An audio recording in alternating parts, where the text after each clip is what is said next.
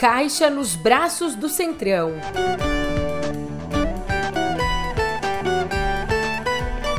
E Câmara aprova projeto para taxação de super ricos.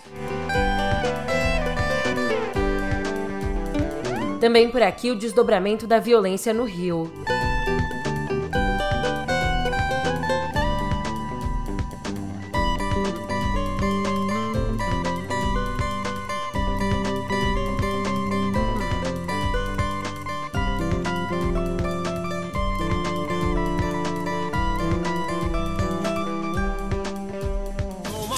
Toda quinta, fique ligado, porque a diversão tá em casa. Toma lá, tá cá. Não, você não errou o programa. Um ótimo dia, uma ótima tarde, uma ótima noite para você. Eu sou a Julia Keck e vem cá, como é que você tá, hein? Nessa quinta, dia 26, eu trouxe pro podcast essa esse memorável programa, o Toma Lá da Cá, porque ele voltou. Não voltou na grade da Globo, mas voltou no Planalto Central. E eu já te explico melhor no pé do ouvido.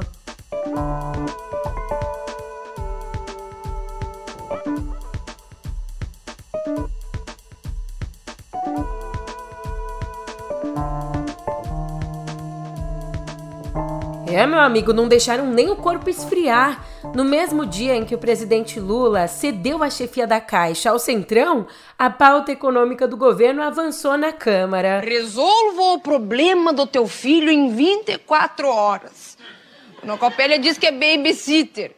Mas a mamadeira é outra daí. Então, por 323 votos a 119, os parlamentares aprovaram o texto base do projeto de lei de tributação dos super ricos em fundos exclusivos e offshore. Está encerrada a votação. Ganhamos uma, ganhamos uma agora. 323 sim, 119 não, uma abstenção.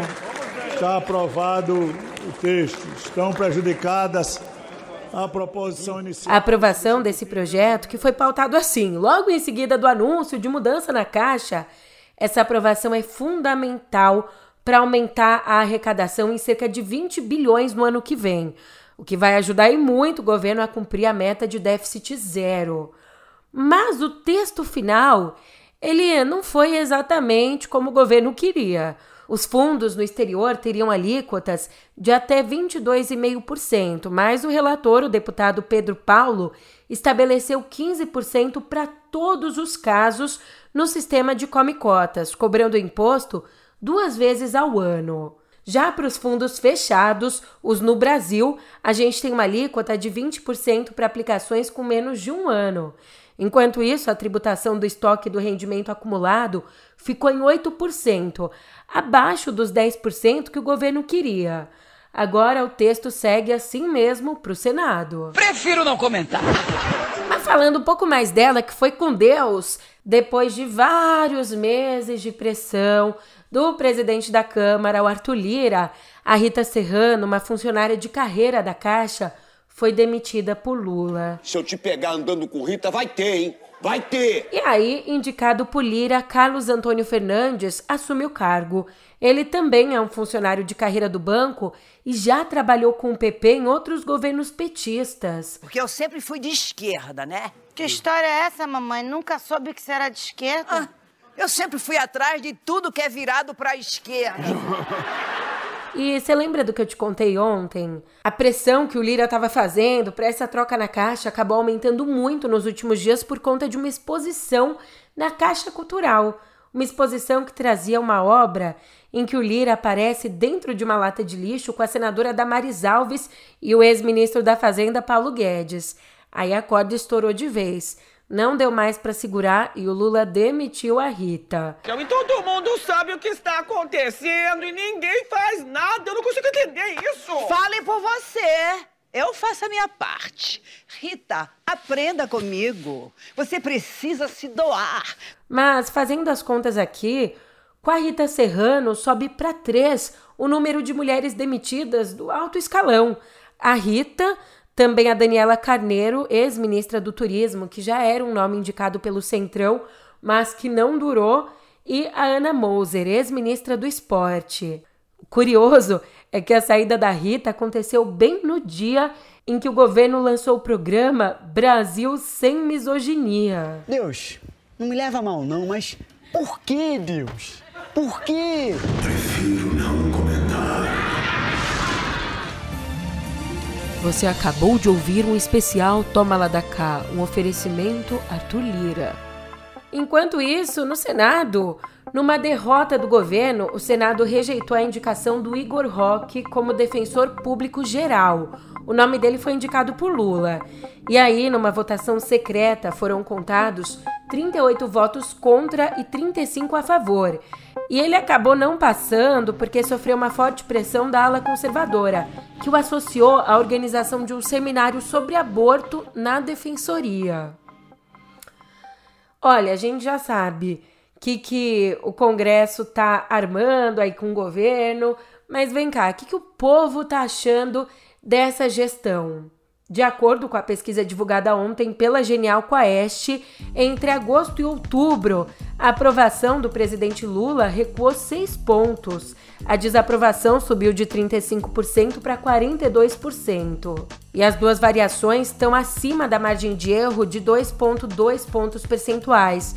E olha que a aprovação do Lula caiu em todos os segmentos. Um dos motivos para esse resultado é a percepção ruim da economia. Só para você ter uma ideia, entre agosto e outubro, o percentual de pessoas que consideram que a economia piorou saltou de 23% para 32%, enquanto os que acham que está tudo igual recuaram de 39% para 33%. 33%, mesmo patamar dos que acham que a economia melhorou. Em agosto eram 34%. Mas sabe para quem a coisa também está bem puxada? para o primo dos três filhos mais velhos do Bolsonaro, o Leonardo Rodrigues de Jesus. Sabe quem é? Talvez por esse nome você não reconheça, mas ele é mais conhecido aí como Léo Índio. Ele foi um dos alvos de uma operação deflagrada ontem pela Polícia Federal por ordem do ministro Alexandre de Moraes do Supremo na investigação que apura os atos golpistas do 8 de janeiro. Na operação, a polícia cumpriu mandados de busca e apreensão em endereços dele e de outros 11 investigados e ainda tentou prender cinco pessoas por envolvimento na invasão das sedes dos três poderes. Léo Índio já foi alvo de uma operação parecida no fim de janeiro. No dia dos ataques golpistas também, né? Ele estava ali, publicou fotos e vídeos com manifestantes em Brasília.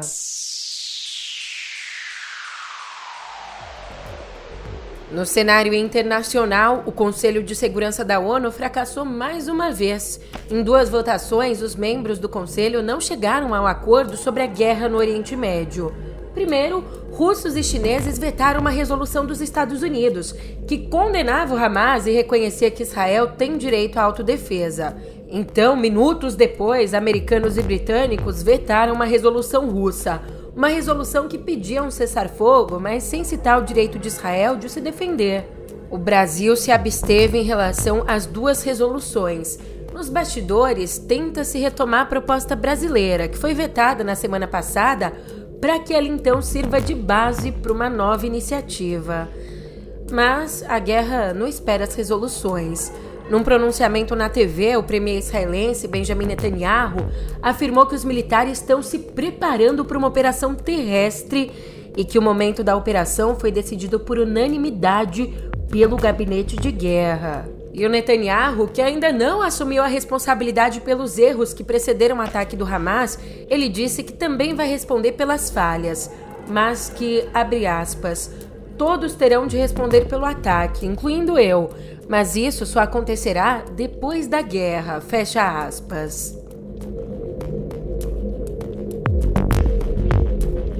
Olha que situação preocupante. Um dos poucos organismos que está prestando atendimento humanitário em Gaza, a agência da ONU, ali no território palestino, avisou que pode interromper as operações por conta da falta de combustível para gerar energia em hospitais e acionar purificadores de água. O fornecimento por Israel foi cortado depois do último dia 7 e os suprimentos que entram pelo Egito não são suficientes.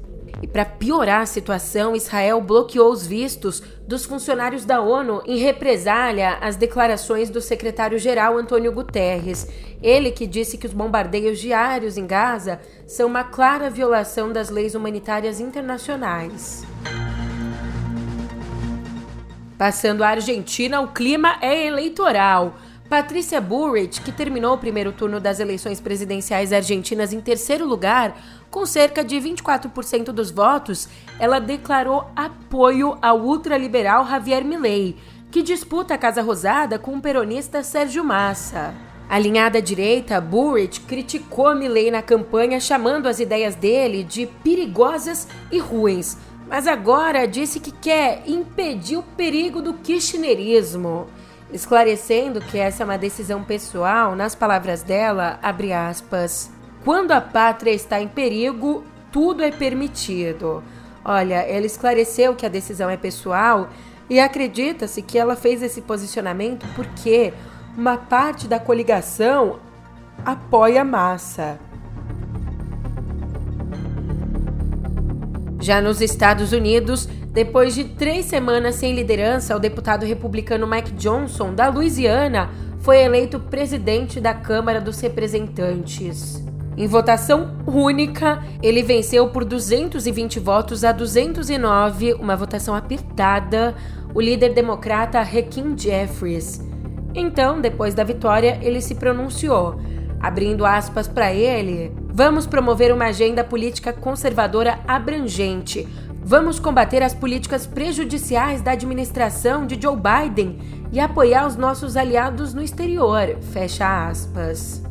E ele não deve ter uma administração tão tranquila porque o próprio clima político é instável.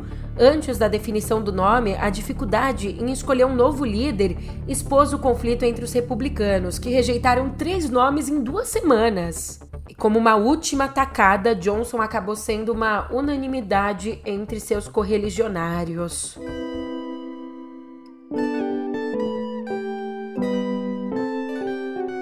Em Viver, a gente volta a conversar sobre a situação do Rio. Você lembra que ontem eu te disse que a Justiça autorizou o Rogério Avelino da Silva, o Rogério 157, o traficante, que hoje está preso em Rondônia, o autorizou a voltar para o Rio por um presídio estadual? Então, com essa autorização, o governo do Rio se posicionou afirmando que pretende recorrer da decisão e pedir que chefões do tráfico, como ele, e também como Luiz Cláudio Machado, conhecido como Marreta, encaminhado a Bangu 1, que eles sejam mantidos em penitenciárias federais.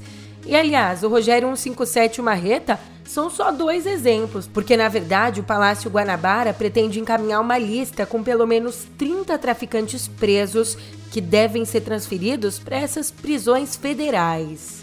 Além disso, o governador Cláudio Castro também disse que vai propor ao Congresso um pacote antimilícia com três leis para combater os criminosos que atuam dentro e fora do estado. Mas direto do Rio, um recado para você.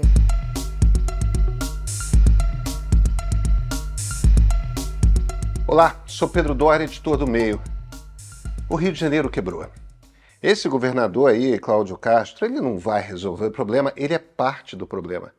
O que talvez você não saiba é que desse Rio de Janeiro miliciano saiu o Jair Bolsonaro. O câncer não é da cidade. Ele infecciona todo o Brasil. O ponto de partida já está no YouTube do Meio ou então na sua plataforma favorita de podcast.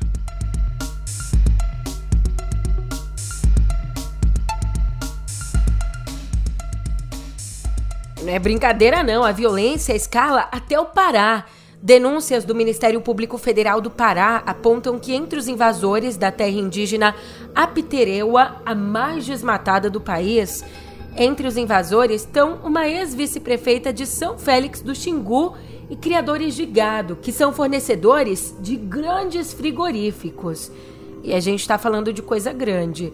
São 31 ações criminais e outras 17 ações civis públicas pela suposta criação e venda ilegal de 48.800 cabeças de gado em fazendas sem licença na terra indígena. Vale dizer que desde o comecinho do mês, desde do último dia 2, o governo federal promove ações nas terras indígenas Apitereua e Trincheira Bacajá, mas tem sofrido uma forte pressão de prefeituras, parlamentares e do governo paraense. E segundo os dados do MPF, o problema é bem mais embaixo, porque os invasores já derrubaram mais de 100 mil hectares de floresta amazônica e 70 mil hectares viraram pastagem.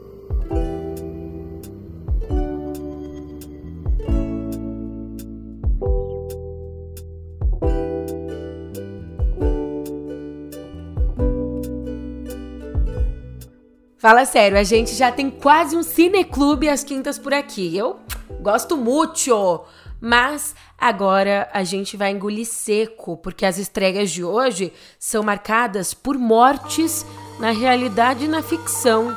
One day, a piano solo on a recording from the 60s caught my attention. I checked out the liner notes and I came across a name which until that moment had been unknown to me Tenorio Jr. Who is this pianist? Tenorio was one of the top figures of samba jazz during the bossa nova years. Exibida no Festival do Rio, a animação Atiraram no Pianista, de Javier Mariscal e Fernando Trueba, resgata o desaparecimento do músico brasileiro Tenório Júnior ali na Buenos Aires de 1976 às vésperas do golpe que mergulharia a Argentina na ditadura.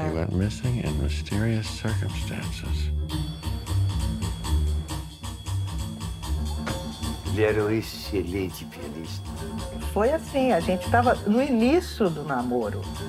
Eu não saberia definir o Tenório, não. O Tenório era maravilhoso. They stopped a golden age right in its tracks. Si él hubiera vivido, la música brasileña hubiera sido diferente. Já o cineasta genial por trás do Clube da Luta, David Fincher, nos presenteia agora com um neo-noir de suspense e ação estrelado por Michael Fassbinder, que dá vida a um assassino de aluguel solitário, calculista e impiedoso. Só que um dia, durante um serviço, ele comete um erro catastrófico e passa a ser alvo de uma caçada internacional. Todo mundo quer a cabeça dele. Pouco a pouco, o assassino começa a desconfiar de todos à sua volta e perde o controle sobre os seus próprios pensamentos. E um bônus, tá? Esse filme conta com a participação de uma brasileira, a nossa querida Sophie Charlotte. Stick to your plan. Never yield an advantage. Stick to the plan. Fight only the battle you're paid fight. Ask yourself, what's in it for me? Stick to the plan. Empathy, weakness, vulnerability. This is what it takes if you want to succeed. Simple. Julia, mas já deu de morte, né? Que isso? Tem que ter medo da morte não, né? Pelo amor de Deus. Ela é a única certeza, rapá. Vai, vai tirar as roupas do varal antes que ela chegue. Vai comer aquela, aquele bolo de casamento que tá congelado há 15 anos no seu freezer. Raspa o cabelo, pede demissão, sobe o pico do Jaraguá. Come um pastel escorrendo óleo. Você acha que a morte vai esperar um pastel de forno que demora 45 minutos para assar?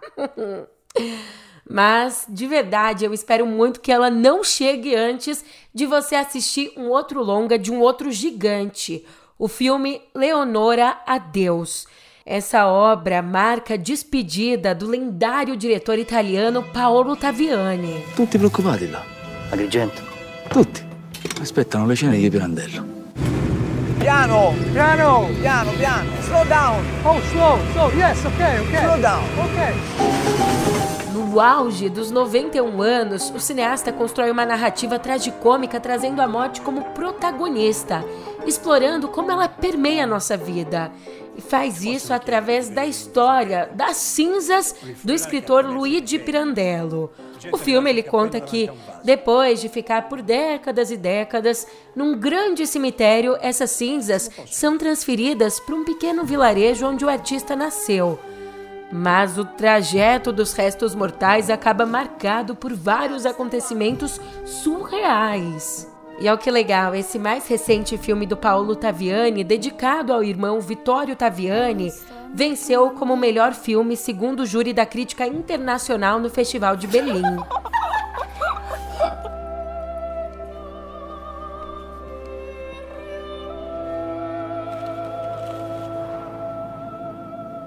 Aproveitando que tudo acaba em pizza, as nossas estreias também. Inspirado em um game de terror, Five Nights at Freddy's, o pesadelo sem fim, traz bichinhos, nada fofinhos, assombrando uma pizzaria. Hoje a crítica do filme fica por conta de Lulu Santos, né? Vamos viver tudo o que há para viver. Vamos nos permitir. Então, se permita assistir o primeiro evento de música ao vivo do TikTok. Claro, isso se seu bolso permitir, se o Serasa permitir, o Nubank. Mas é isso mesmo, com Anitta e Cardi B no line-up, o TikTok anunciou ontem seu primeiro evento de música ao vivo, o Festival In The Mix. Ele vai acontecer no dia 10 de dezembro no Sloan Park, em Mesa, nos Estados Unidos, com transmissão pelo TikTok.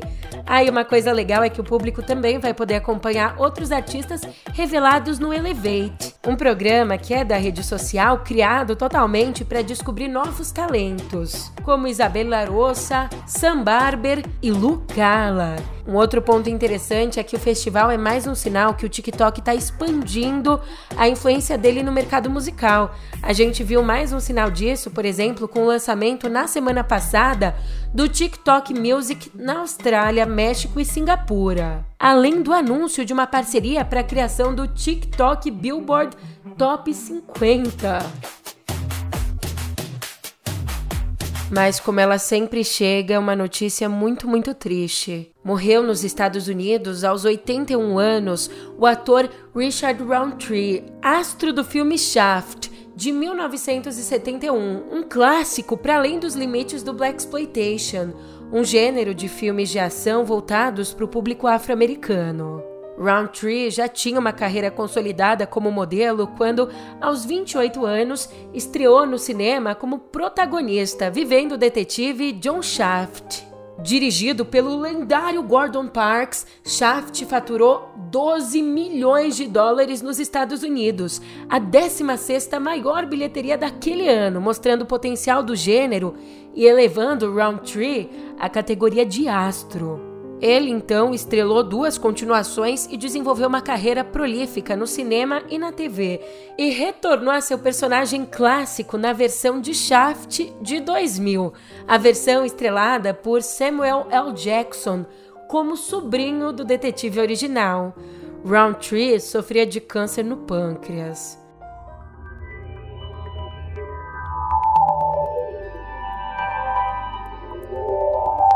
Lançamento, lançamento! A Apple acabou de lançar o iOS 17.1, uma atualização que vai permitir que a gente continue as transferências do AirDrop pelos dados móveis do celular, mesmo quando a gente não estiver conectado ao Wi-Fi. Além disso, a atualização resolve o problema de radiação do iPhone 12 na França. E entre as novidades da atualização, a gente também tem a função Favoritos do Apple Music, uma função que permite adicionar músicas, álbuns, playlists e artistas para a biblioteca, de modo que o algoritmo identifique com mais facilidade o gosto musical da pessoa. Então já fica meio que tudo encaminhado. Mas de lançamento em lançamento, a Apple também lançou a bucha para nós, jogou para o nosso colo anunciando um aumento no valor das assinaturas de seus serviços de streaming e de jogos. Um aumento que começou a valer ontem aqui para o Brasil, Estados Unidos, Reino Unido e outros países da Europa. Ó, por aqui o Apple TV Plus passou de R$ 14,90 mensais para R$ 21,90, o mesmo valor cobrado no Apple Arcade. Agora, o Apple One, que abarca todos os serviços, também foi corrigido. A versão individual passou de R$ 34,90 para R$ 42,90 por mês. A familiar foi de R$ 49,50 para R$ 54,90 e a versão premium foi de R$ 79,90 para R$ 89,90. E eu não vou nem te dar tempo para digerir esse aumento, porque eu tenho uma notícia bem séria por aqui. Um levantamento da SaferNet que foi divulgado ontem mostrou pra gente que entre janeiro, começo do ano, e setembro, as denúncias de imagens de abuso e exploração sexual infantil na internet cresceram 84% em comparação com o mesmo período do ano passado, né? Em comparação entre janeiro e setembro do ano passado. Em números concretos, para você visualizar melhor isso, nos nove primeiros meses desse ano, a organização recebeu 54.840 denúncias. E olha que triste, parte desse aumento se deve às vendas de pacotes com essas imagens em aplicativos de mensagens e redes sociais, como Discord e Instagram. As principais vítimas são jovens, jovens das classes mais vulneráveis que produzem as imagens íntimas em troca de dinheiro, cupons de jogos ou créditos de celular. Um soco no estômago, né? Então, infelizmente, é assim que eu me despeço hoje. Uma reflexão que a gente tem que fazer, a gente precisa pensar sobre essas problemáticas. Não é todo dia que dá para acabar feliz, para cima o programa, mas a gente acaba juntos. Obrigada mesmo pela companhia e a gente se vê. Até mais.